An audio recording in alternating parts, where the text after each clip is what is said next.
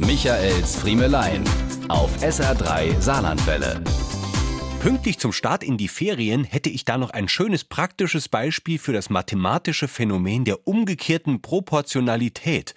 Es lautet, Je größer der Kofferraum, umso weniger Platz bleibt bei der Urlaubsfahrt. Wer vorher eine Limousine hatte und auf einen Kombi umsteigt, der freut sich schon auf das größere Volumen und auf die Erleichterung beim Kofferraumpacken aber Pustekuchen. Selbst wenn's dann der Kleinbus ist, wundert man sich, wie man auch diesen Kofferraum doch wieder bis zur Decke vollgekriegt hat und wie das alles früher in den Golf gepasst hat. Überhaupt diese Urlaubsfahrten in unserer Kindheit. Wir saßen doch alle in einem Auto, das heutzutage locker komplett in den Kofferraum unserer aktuellen Autos passen würde.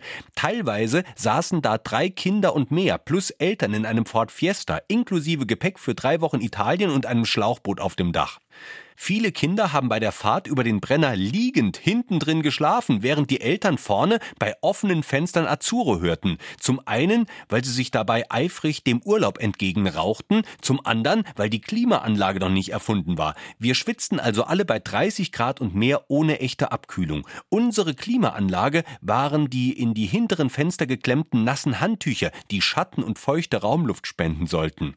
Trotzdem habe ich diese Fahrten nicht als so unangenehm in Erinnerung, wie sie heute klingen. Vielleicht liegt das daran, dass die Beine damals noch kürzer waren und es einem gar nicht so auffiel, dass man die auf einer Kühltasche und einem kleinen Koffer stehen hatte, die Knie in Höhe der vorderen Kopfstützen.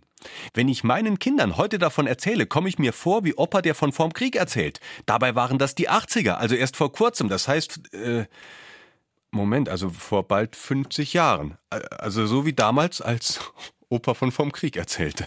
Mist. Michaels Friemelein. Jede Woche neu auf SR3 Saarlandwelle.